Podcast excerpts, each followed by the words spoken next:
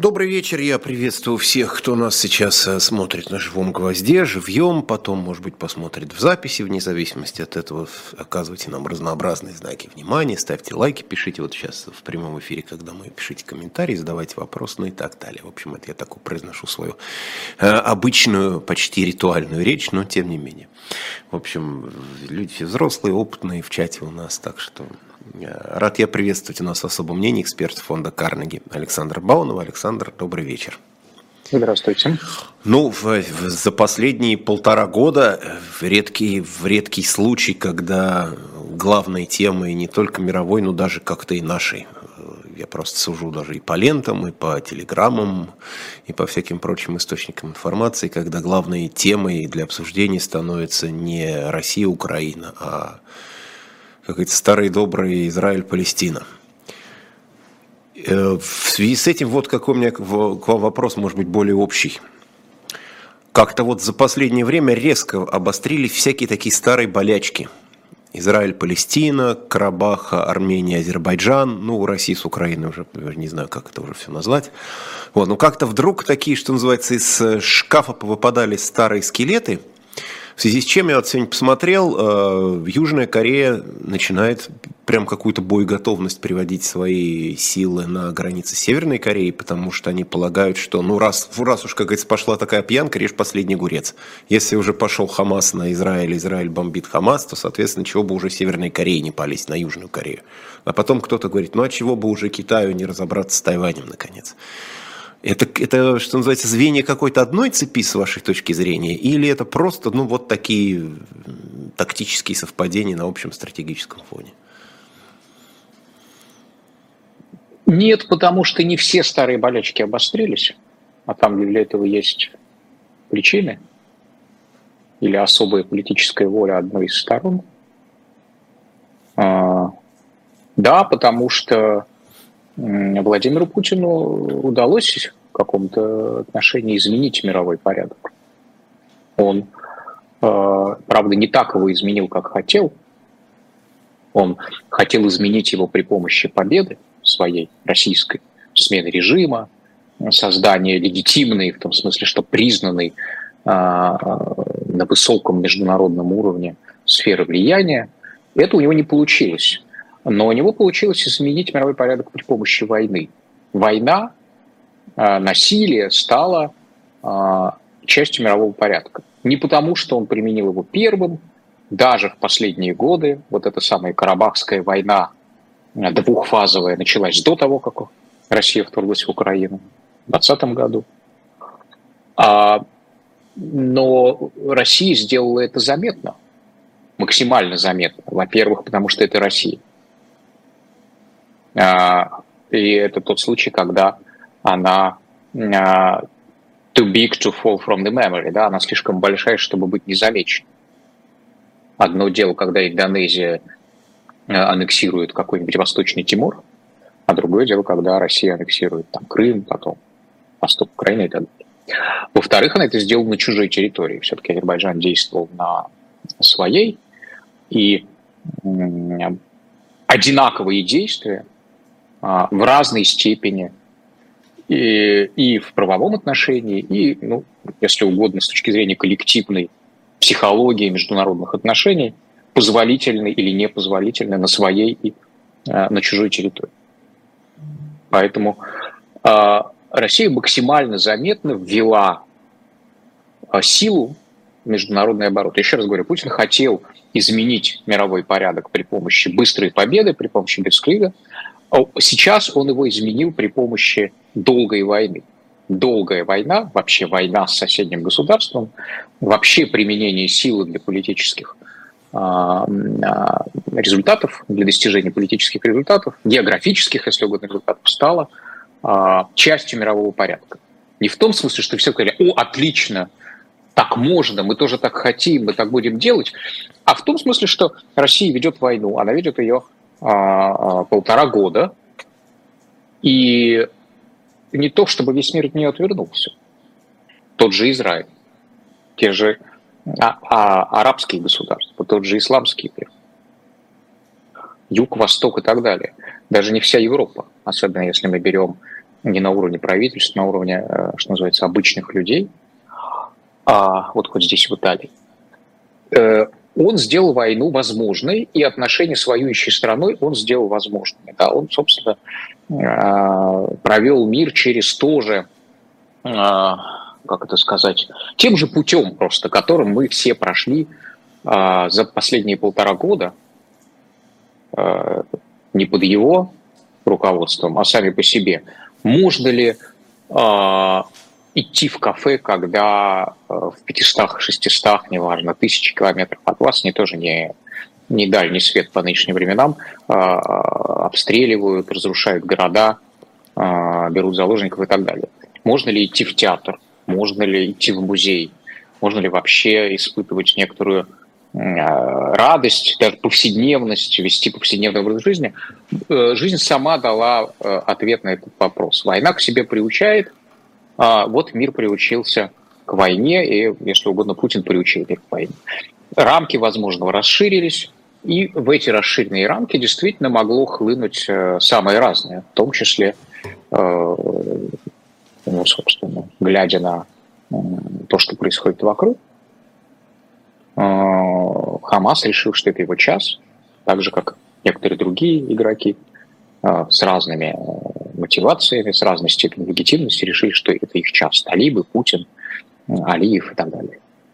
Реально, важно.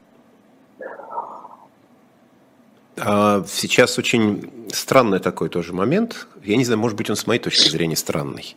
Все-таки 21 век, и при этом идет такая битва за земли – то есть то, что, казалось бы, ну, должно было уже как-то остаться в прошлом.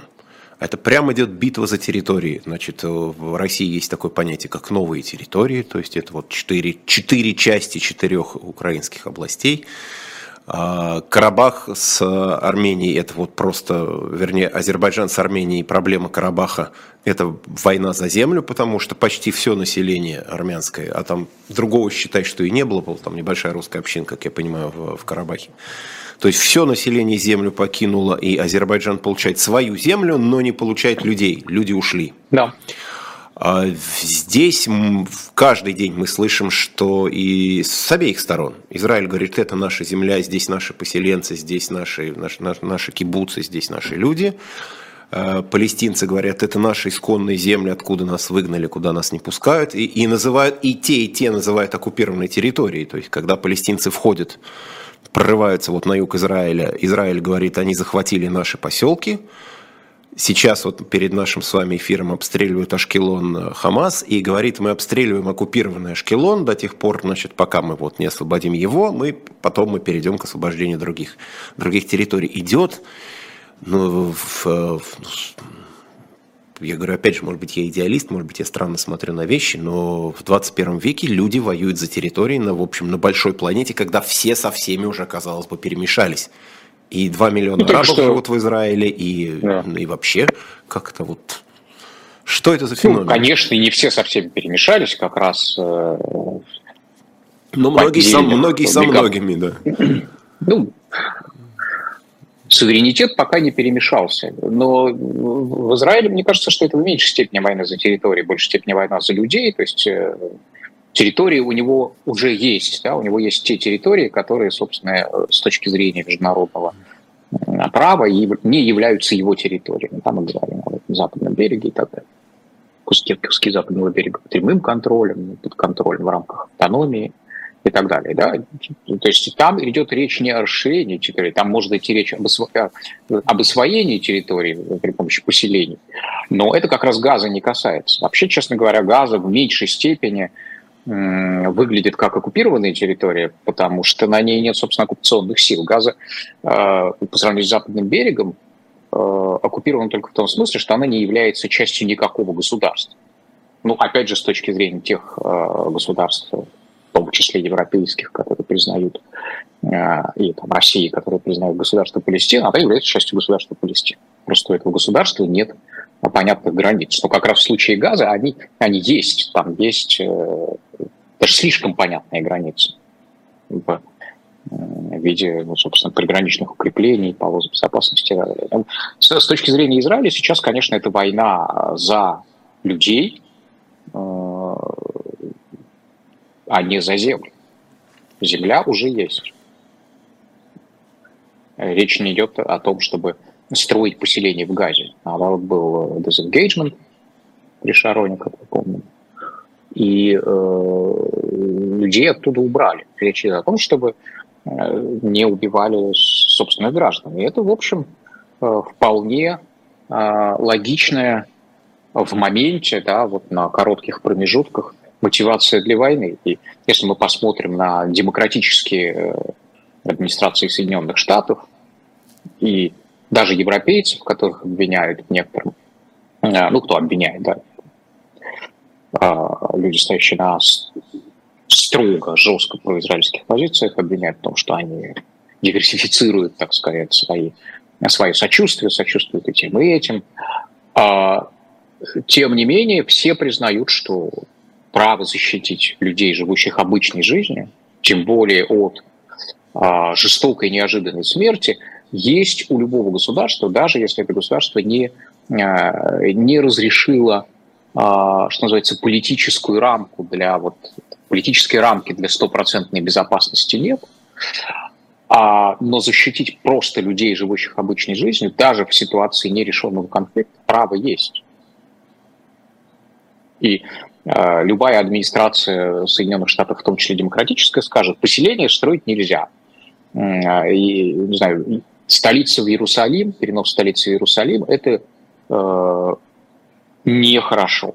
Аннексия там каких-нибудь голландских высот, э, ну, это уже не э, там, зависит от конкретного политика, это было, наверное, неправильно.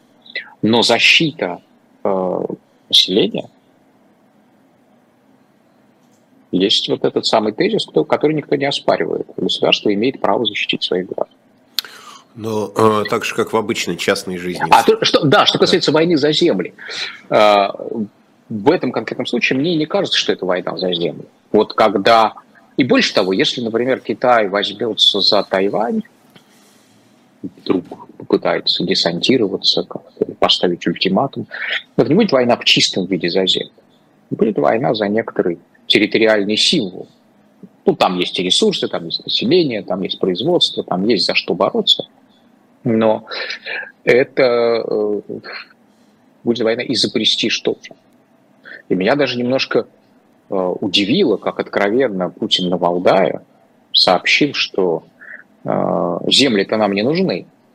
Зачем нам территории? В России вон сколько территорий. Нам надо Сибирь и Дальний Восток освоить. Так что ж ты не осваиваешь Сибирь и Дальний Восток? Почему же деньги-то уходят на завоевание территорий? То есть иностранцам, которые приходят на Валдай по-прежнему, или во всяком случае Валдайский форум – это некоторый э, канал, по которому ведется общение с зарубежным миром, им откровенно сообщают, что эта война не за территорию, это война за мировой порядок. Это война за престиж, а, который состоит в том, что вот Россия имеет право отодвигать свою границу безопасности так, как она и а, видит. Свой, свой имперский вал насыпать там, где она более-менее хочет, чтобы чувствовать себя безопасно. А, вот вопрос, естественно, как далеко тогда этот вал она собирается отодвигать. А тем же самым русским воюющим там, гражданам России, российским солдатам и офицерам, которые воюют э, на востоке Украины, или каким-то пророссийски настроенным гражданам Украины, или еще кому-то в этом роде, э, сообщают, что, конечно, мы возвращаем свои земли, мы освобождаем своих людей, мы возвращаем свои земли. То есть это, это говорится в один и тот же момент, просто разным аудиториям одной аудитории говорит, что это не про землю, земля нас вообще не интересует, нас интересует только престиж, только мировой порядок, только справедливость в глобальных масштабах, и это все вот э, ради этого. А другим людям говорят совершенно обратное. Нас интересует, конечно, мировой порядок, это важно, конечно, нас беспокоит э, борьба свободолюбивых народов Африки и Америки, но это мы возвращаем наши исконные земли и освобождаем наших людей из-под и так далее. Два абсолютно противоречащих друг другу послания, которые, однако же, противоречат только, друг другу только в мире, где вообще строятся какие-то логические уравнения, какие-то логические цепочки. В мире, где э, такие вещи э, понимаются сердцем, а не умом. Не то чтобы понимаются, а воспринимаются. Понять как раз довольно сложно. Ничего страшного. Да, может, мы так можем обозначить нашу задачу, а можем так. Ох, пан умер, а может быть, он и не умер. То есть в зависимости от того, кто вас слушает. Ну, в зависимости от даже, понимаете, вот кажется, э, человека поймали на противоречии, да, не просто человека, вождя, лидера государства, ведущего войны, главнокомандующего, который сказал взаимоисключающие вещи. Ну и что? Это взаимоисключение работает в том мире, где работает логика. А в мире, где работает чувство вот этой вот справедливости или э, общности, сплочения, какая-то коллективная эмоция, там не так важно, есть логическое противоречие в тезисах или нет. Это, это же в каком-то смысле религиозная война. А религия может содержать противоречия. Религиозно не в том смысле, что а, воюют за веру, да, как они пытаются представить, совмещая какое-нибудь спаса ярое око с а, серпом и молотом в ним. А, а тип наступления, тип э, объяснения, вообще тип переживания, если угодно, который лежит в основе этой войны, имеет э, природу, близкую к религиозным войнам и даже бунтам. Ну, то есть решается вопрос веры, да. Вы просто не, это да, не, решает, вопрос решает молитвы, а вопрос веры, да. Вы верите в то, в идею, да. Верить да. можно в разное, да. Верить можно в противоречивое, верить можно в совмещая противоречия, которыми полны священные тексты евангельские, заветные какие-то э, которые одновременно, как Коран, не знаю, которые одновременно и вершины гуманизма, и вершины жестокости можно оправдать цитатами из одной и той же книги. И, ну и что?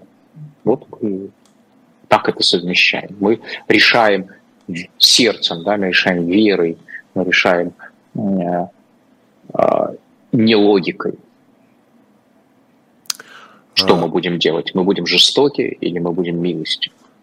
Вот чуть Что, конечно, снимает ответственность с воюющих очень сильно. Им приятно жить в этом мире веры, потому что мир веры – это мир избранничества. Люди, которые считают, что они нашли правильную веру, не нуждаются в том, чтобы э, в международном праве или в римском праве, или в логике, или в светском гуманизме. Они сами себе судьи, потому что над ними кто-то, кому они верят больше, чем этим прекрасным правовым текстом или гуманистическим посланием или принципам или ценностям. Ну вот как-то так. И, к сожалению, вот это тоже часть того мира, который выпущен из, из-под замка сейчас. Мира, если угодно, религиозных войн. И вот талибы, которые брали Кабул, были совершенно такими людьми, не имеющими, ну, в общем-то, стройного учения, стройного, понятного. Э, да, они изгоняли вроде бы власть, которая держалась на чужих штуках. Ну, сказать во имя чего, что они собираются жить, делать, как они собираются управлять, я не думаю, что у них был ясный план. Как у любых революционеров был план просто стать, взять эту землю, взять власть над ней. Вот и в России, в востоке Украины нет, мне кажется, ясно. Ну, примерно понятно, что как, как, это, как они собираются управлять. Равно сказать, что есть четкий план вот этот самой победы или четкий план того, где а, нужно остановиться, на чем можно сойтись, на чем можно договориться, его тоже нет. Потом Хамас выходит из Газа. Что, у них есть какой-то план? Нет, это вопрос самоутверждения в их случае в чистом виде такого национально-религиозного. Ну, это еще, как мы сейчас живем, такое в медиа время, это же такая еще и медийная акция. Понятно, что в открытом военном противостоянии Хамас не может победить Израиль, но он может э, поднять на весь мир шум, и, собственно, мы сейчас даже находясь вот в стране, ну вы, так сказать, находясь, не, не, так сказать, ментально находясь в России, но физически за рубежом, я нахожусь в России, мы сейчас обсуждаем не не те боевые действия, в которых участвуют наши соотечественники наша армия, а, в общем, совершенно как бы другие, другие вещи. То есть есть еще вот и такой момент, э, и плюс, конечно, э, люди, которые становятся заложниками, превращаются в такой в обменный фонд, но это тоже очень в последнее время понятная история. У нас там некоторое количество, допустим, американцев сидит в тюрьмах. Эвана Гершковича сегодня продлили арест еще там на сколько-то месяцев, э, потому что он тоже часть некоего обменного фонда, пока подберут какую-то достойную кандидатуру или кандидатуры для обмена, и вот это вот будет все происходить. Это тоже, в общем, такая, ну, некая легитимизация казавшихся уже забытыми практик.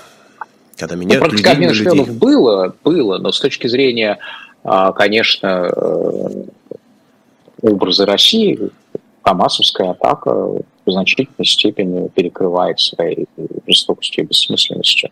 Если сравнивать с обменами, вот, то, что было с бойцами Азова, то, что было с, э, происходит сейчас с Гешковичем. В этом есть некоторый элемент все-таки э, цивилизованности, да, особенно когда это действует, происходит под контролем властей, когда не сорвавшийся с цепи рота, которая там дезориентированные или батальонные, не понимающие, кто здесь враг, а кто, и вообще, э, так сказать, само, я, особенно в первые недели войны, само это нарушение – чужой границы и чужих границ, и разрешение входить в чужие дома подействовало, видимо, на российских солдат и офицеров, как особенно солдат, как полная индульгенция, как полное снятие всех ограничений. Но на каком-то более, более центральном уровне, я думаю, что они стараются что-то такое придумывать, вроде правил. И, конечно, с э, точки зрения э, воюющей, Кремли, воюющей России, воюющего Кремля, масса выгод в возобновлении ближневосточного конфликта, а, начиная с того, что в 2015 году успешно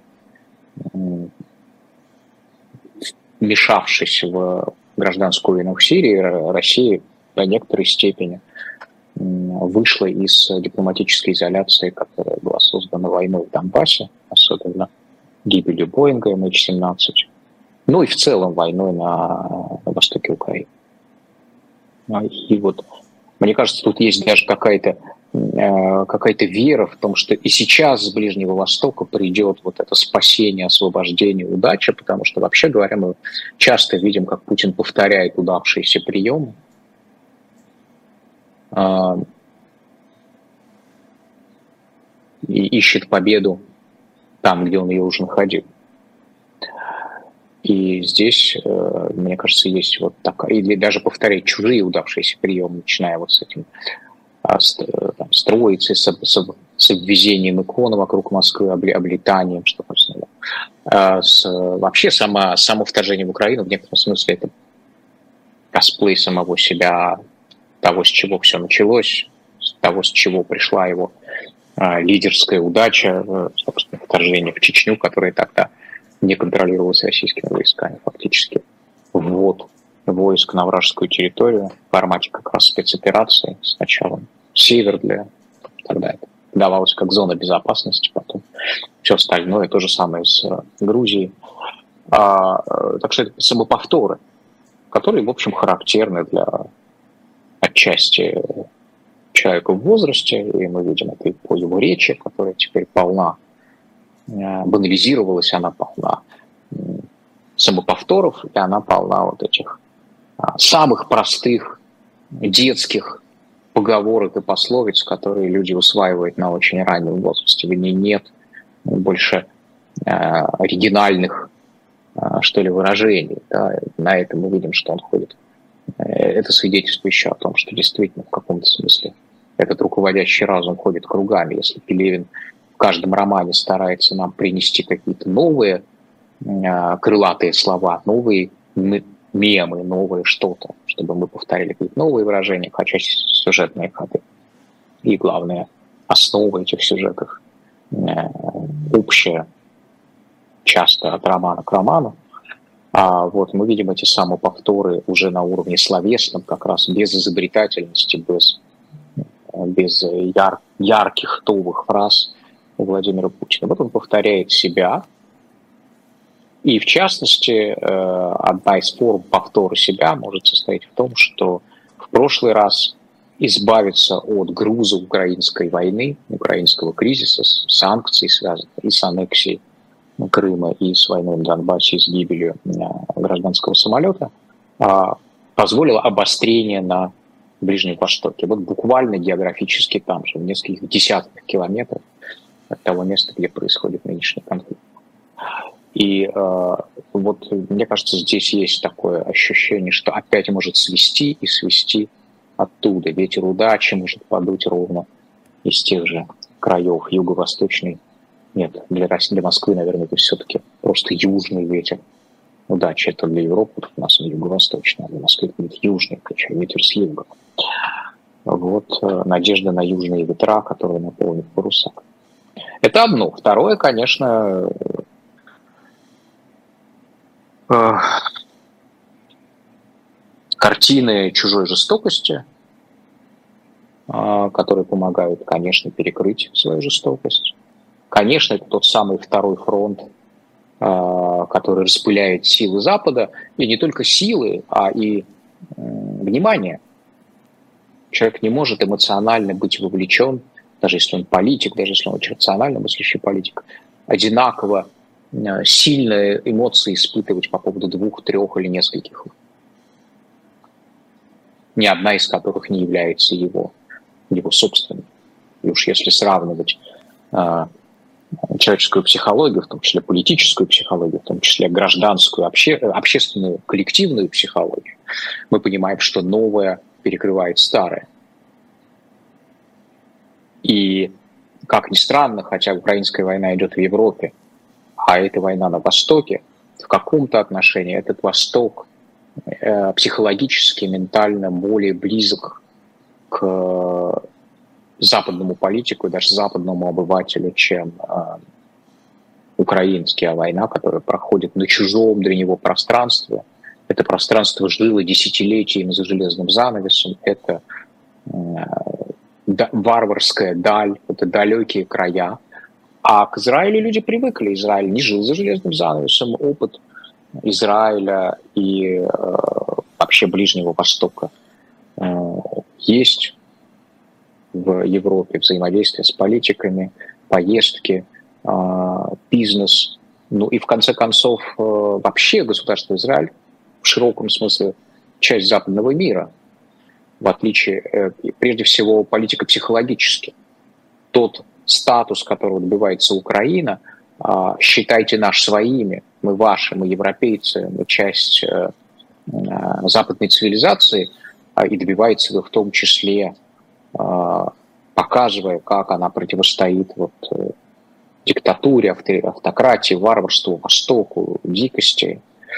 Этот статус у Израиля уже есть, несмотря на все претензии к нему, и а, зачастую справедливые, и все оговорки, и всю, всю гамму, весь спектр отношений к Израилю разных политиков, а, он ближе политическому классу а, Соединенных Штатов и Запада в целом, чем Украина, которая для него, в общем, новая, новый союзник, новый народ.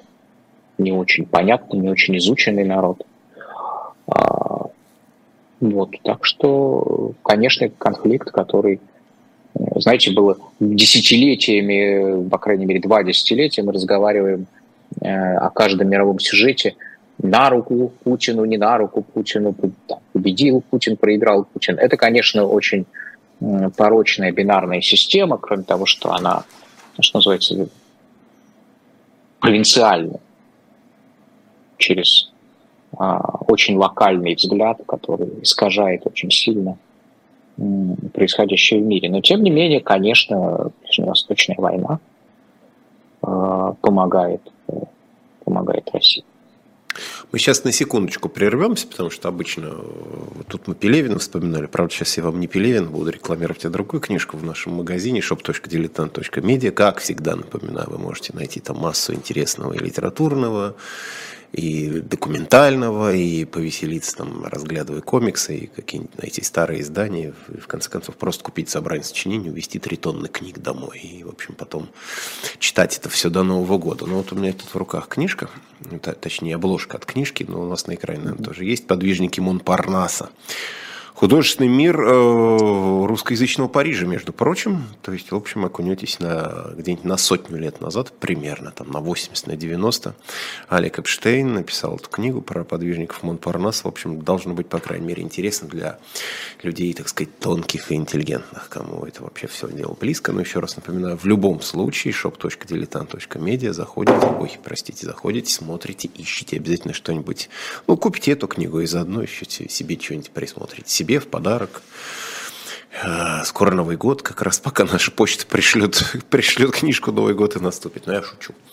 Сейчас немножко стало в этом смысле полегче, стали посылки и всякие вещи доходить побыстрее. Ну, в общем, посмотрите, действительно интересно. Вот, плюс это всегда помогает еще и нам здесь, откровенно говоря, существовать. В том числе вот с помощью ваших покупок. Ну, мы с Александром Бауновым продолжаем наш разговор. И на несколько шагов назад я хотел вернуться, когда вы говорили о том, что можно как угодно критиковать Израиль, за что угодно, есть за что, но государство имеет право защищать своих граждан, имеет право на самозащиту, самооборону, и это вещь очень понятная, в том числе даже в быту, потому что обычный человек имеет право на необходимую самооборону. И вот сейчас по прошествии, ну, уже три дня идет, собственно, Израиль сразу назвал это войной, то есть угу. тут никаких спецопераций, никаких вот никакого военного новояза нет, это просто вот со стороны... Ну. Да, со стороны Израиля это война по факту. И к концу третьего дня стало, стали, стало появляться не то чтобы некоторое недоумение, а ощущение избыточности, я говорю даже в данный момент, естественно, не о себе, а ну, там вот ООН сегодня тоже говорила, что mm-hmm. мы фиксируем военные преступления с обеих сторон, и что, конечно, Израиль имеет право отражать нашествие, но мы видим разрушенные кварталы Газы, и мы не уверены в том, что все люди, которые там погибли, были террористами, сподвижниками террористов, и что и трудно назвать все эти удары избирательными. И при этом мы видим, как, конечно же, образуются, естественно, отряды болельщиков, которые, чьи симпатии делятся совершенно четко. Если вы за Израиль, вы почти, очень многие готовы оправдать любые шаги. Если вы за Палестину, то, соответственно, люди готовы оправдать любые шаги палестинцев, вне зависимости от того, что вот мы видим уже там 208 человек в еще одном кибуце нашли где-то за час до да, нашего да. эфира.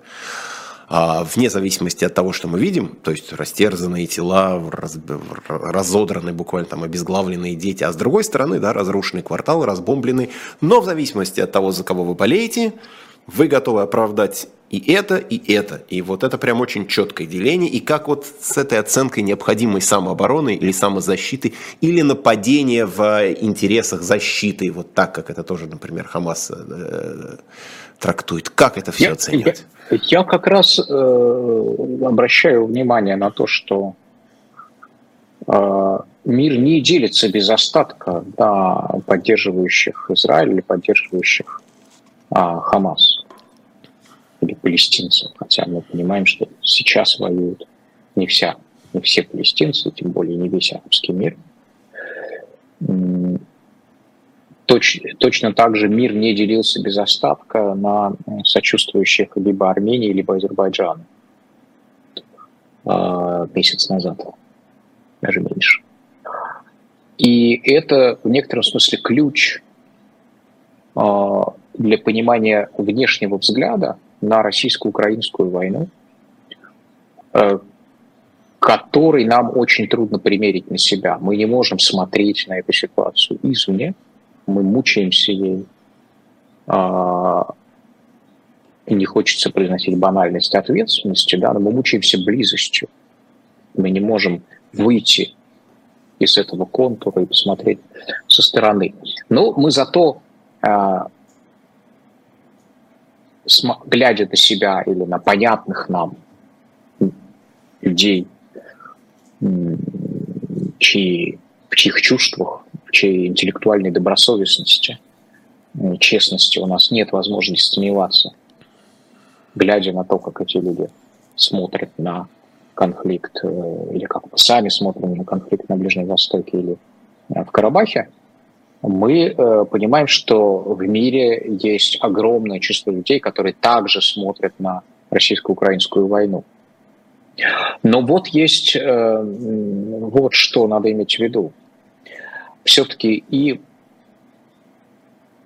израильско-палестинская, э, хамасовско-израильская война, да, кто начал, назовем ее так, хамасовско-израильская война нынешних недели, и российско-украинская война последних полутора лет является собой пример очевидный, ну, если угодно, обрыва пропасти между, можно сказать, причинами и следствиями, а, или сделать это, можно и, или сказать проще, обрыва пропасти э, между вопросами и ответами.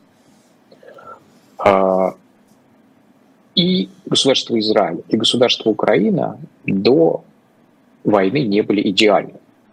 К ним имелась масса вопросов.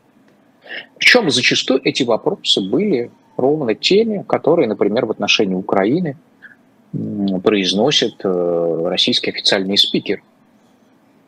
И языковая политика, и, э, ну, я не знаю, стремление в НАТО отчасти действительно. Хотя сейчас задним числом оно, безусловно, выглядит гораздо более оправданным. И э, какое-то непонятная приверженность Э, героем, крайне противоречивым героем 20 э, века, когда мы говорим, э, что вот он эти наши русские патриоты, советские вот эти национальные патриоты носятся с... Ладно, со Сталином хотя со Сталином, например, да, нет никого получше, столько замечательных русских людей в том же 20 веке. То есть, ну ладно, пусть Гагарин сильным, что со Сталином? Ладно, со Сталином, у них Берия уже знамен, Дзержинский, Иван Грозный, да, почему, собственно, обязательно нужно взять каких-то противоречивых людей и э, с ними носиться и героизировать. Да, ровно то же самое можно сказать о э, героях, героях национал патриотического вот этого вот э, шовинистического патриотического крыла украинского политического, не знаю, класса или просто общественного мнения – Почему, собственно, Бандера, да, там, что нет интереснее, или, там, менее противоречивых, менее каких-то, ну и так далее. В общем, все эти вопросы существуют и существовали. Но российское вторжение в Украину в том виде, в каком оно произошло, с разрушенными городами, с соседями, которые хоронят своих соседей или родственниками, которые хоронят своих родственников во дворах домов своих, где они жили только что вместе, а, с людьми, которые погибают в бомбоубежище, под домами, под общественными зданиями, а, с людьми, которые мерзнут в подвалах, идут километры по трупам и по а, обломкам зданий, машин в городе, в котором они только что жили, слушали музыку, работали и так далее. Она не является ответом, эта, эта вот ситуация, да, вот этой картины, не является ответом на вопрос, на все законные вопросы к украинскому государству и связанные с их национал-патриотическими культами, с языковой политикой, с политикой безопасности, мало с чем еще. Да, между, безусловно, легитимными вопросами и теми ответами а, на них, которые пытается дать Россия в виде э, агрессивной войны, э, существует непреодолимый разрыв, непреодолимая пропасть. То же самое в данный момент можем сказать о государстве Израиль. Государство Израиль не идеальное государство. К нему любого мыслящего человека, у международного сообщества, Организации Объединенных Наций, у партий, массы, партий Э, политических самых демократических странах дипломатов есть масса вопросов, да, и к элементам апартеида, и к тому, что когда а, старый конфликт не решен 8 десятилетий, наверное, есть какая-то вина у каждой из сторон этого конфликта, в том, что не решен 8 десятилетий. Хотя бы потому, что где ваше, так сказать, интеллектуальное превосходство, где ваша интеллектуальная мощь? вот эта цивилизованность, культурность, которой вы гордитесь. Если бы, ну, если бы сказать, развитый, продвинутый, цивилизованный в сравнении вот с этими, ну, значит, предлагайте. Что-то надо, что-то надо придумать. Но э, да, миллион людей без гражданства, все понятно. Да? Старые земельные вопросы, вопросы с имуществом, с, которые потеряли э, в Сирии в 48 году, арабские, там, в 67-м. Это мы так говорим абстрактно, потеряли имущество, да, вот вы, допустим, побросали свои квартиры, уехали, да, представьте, что там возьмут и вселят каких-нибудь правильных патриотических людей, ДНРовцев каких-нибудь, ветеранов СВО. Каково это будет? Ну, понимаем, да, что те собственники домов, которые арабские, которые ушли в 40-е, 60-е, примерно так могут это видеть. И, конечно, время сглаживает это. Понятно, что даже за год ты перестаешь смотреть на там, свой бывший дом как вполне собой. Тут прошли десятилетия, но тем не менее вопрос не снят. В общем, это государство тоже, которому было масса законных вопросов.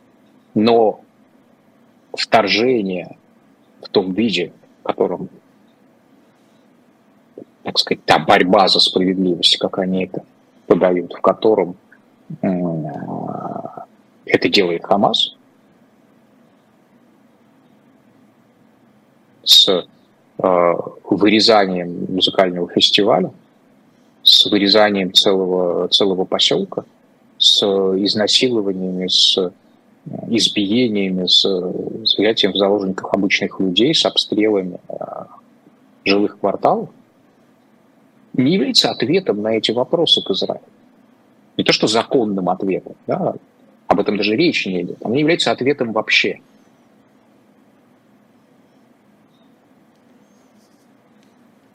Я сейчас процитирую, собственно, вас же, из вашего телеграмма, кстати, вот Баунов Хаус, э, телеграм-канал Александра Баунова, так что почитайте. Почитайте, там есть, в общем, регулярно появляются интересные тексты. Ну вот я просто про, из, из вашего свежайшего. Одно из самых удивительных наблюдений – это мелкое культурное злопамятство, которое многие соотечественники кладут в основу своей позиции по отношению к очень старому, очень серьезному ближневосточному конфликту. Они считают сторону в этом конфликте на основании того, а, выбирают, простите, сторону в этом конфликте на основании того, что какой-то им лично неприятный артист или писатель, или целая группа артистов и просто бывших сограждан оказались в Израиле. Ну, в общем, э, у нас действительно очень такие были тут живые дискуссии. А вот Галкин уехал, а теперь что там, Галкин в окопе. А вот, значит, там прилетел, а теперь улетает, там очень смакуется, там Чубайса увидели в аэропорту, значит, Чубайс бежит. А все сводится к такому, вот такому бытовому уже, совсем какому-то бытовому обсуждению сложного вопроса, действительно, то как раз да. о чем вы пишете, прям совсем переходит на бытовой уровень. У нас потом, правда, почти без перехода это переходит еще и к антисемитизму, такому же кухонному, который у нас, по-моему, да. никуда не делся. Но вот это опять же такое, я не знаю, можно ли это назвать феноменом, это в нас вообще как-то живет. Очень хорошо. Это вообще геополитика, это, это геополитика через замочную скважину. Это подглядывание за другими людьми. И э, если это неприятные люди, э, то э, сквозь призму э, желания им зла, чтобы жизнь их не удалась, чтобы жизнь им медом не казалась, чтобы было им плохо. И э, если им стало хуже, если им стало плохо, если европейцы вдруг решили начать э, конфисковывать российские автомобили. Что автомобили? Пусть компьютеры конфисковывают, пусть вообще паспорта отбирают, пусть вообще интернируют и посадят в какие-нибудь лагеря нам. Если вдруг началась война где-то, и э, эти люди, за которыми подглядываем сквозь замочную скважину от этой войны, страдают, это правильная война. Это замечательно. Да? Вот это геополитика сквозь замочную скважину, этот воеризм, этот э, абьюзивный практически э, характер э, наблюдения за происходящим в мире, когда, э, неважно, Украина от нас ушла, или какие-то конкретные люди от нас уехали, э, не захотели с нами жить, не захотели нам подчиняться, э, не захотели разделять с нами стол кров общей ценности, так вот мы будем ходить и смотреть в окна, как там у них, о, щиты на столе наваристые или постные, щиты постные едят, смотрите, плохо им там без нашего этого, кость, косточки наши, совсем стало хорошо, совсем скоро доходяги помрут. И а, ладно, вот это вот слишком человеческое желание, чтобы а, неприятному соседу саранча пожрала урожай, а еще и политические решения на этом основании принимать, вообще всю оптику настраивать на этом основании. Хорошо там, где им плохо. Нам хорошо, когда им плохо.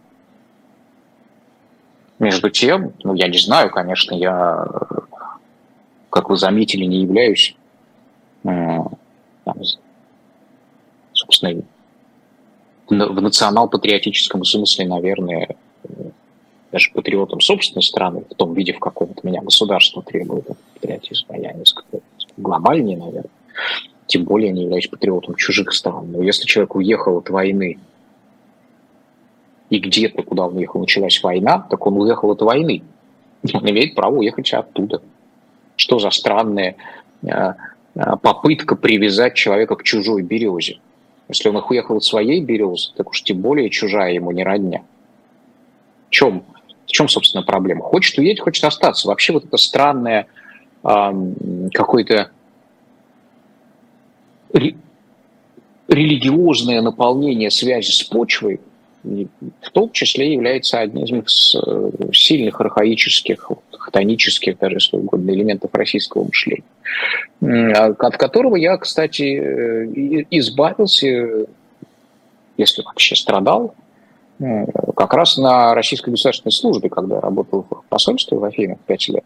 Ну, кроме того, что это дает пятилетний опыт жизни совершенно другой среде, которая становится твоей, и оказывается, что чужое может быть твоим, не хуже, чем то твое. Но э, ты еще живешь внутри общества, где 10 миллионов живут в э, границах государства, а, еще 5 вне этих границ. И это считается совершенно нормально. То есть быть американским греком или греческим американцем – это нормально. Это не значит предать э, родную оливу или, или смоку, фигу. Да? В этом никакой фиги в кармане нет. Наоборот, это очень круто. Греческий американец – это хорошо. И немецкий грек – это хорошо. И австралийский грек – это замечательно. И то, что э, третий в мире – греческий город – это Мельбурн в Австралии, потому что есть Афины, 4 миллиона человек, Салоники миллион, а дальше вот Мельбурн, как они уверяют, 300 тысяч. То, что в Патре уже 200, в Патрах. На античный манер должны говорить. И э, ты живешь в обществе, где э, уехать, строить, выстроить карьеру, помочь, может быть, родным, семье, вообще жить в мире, а не собственно, оливковой рощи, да, при всем античном патриотизме, при всем этом культе Фермопил, Соломина, не знаю, греческого национального восстания против турок и так далее, это норма. В этом, э, то есть если вот прийти с теми речами программными, э, с которыми приходят к нашим людям, политики или некоторые деятели культуры, режиссеры, там, которые говорят, вы там все зачахнете. Это мы тут или ебуромцы все надуемся, как хлоп на родной почве, а вы зачахнете. Этот разговор невозможен в Греции. Этот разговор невозможен в Италии, этот разговор невозможен в Испании – как этот разговор возможен в Испании, если Испания взяла, открыла Америку и туда наполовину переехала? И создала великий заокеанский испаноговорящий мир. Тот самый, который сейчас все Путин считает союзником. Ошибочно. Потому что там везде гей-браки признаны, от Кубы до Чили. Какой союзник? Мексики. Ладно, Мексика, что с ним взять? Они в общем рынке с Соединенными Штатами. Но Куба, Куба. это Куба это обидно прям, наши люди были. Это просто плевок, конечно, в душу. Да и Бразилия, страна БРИКС. Как так?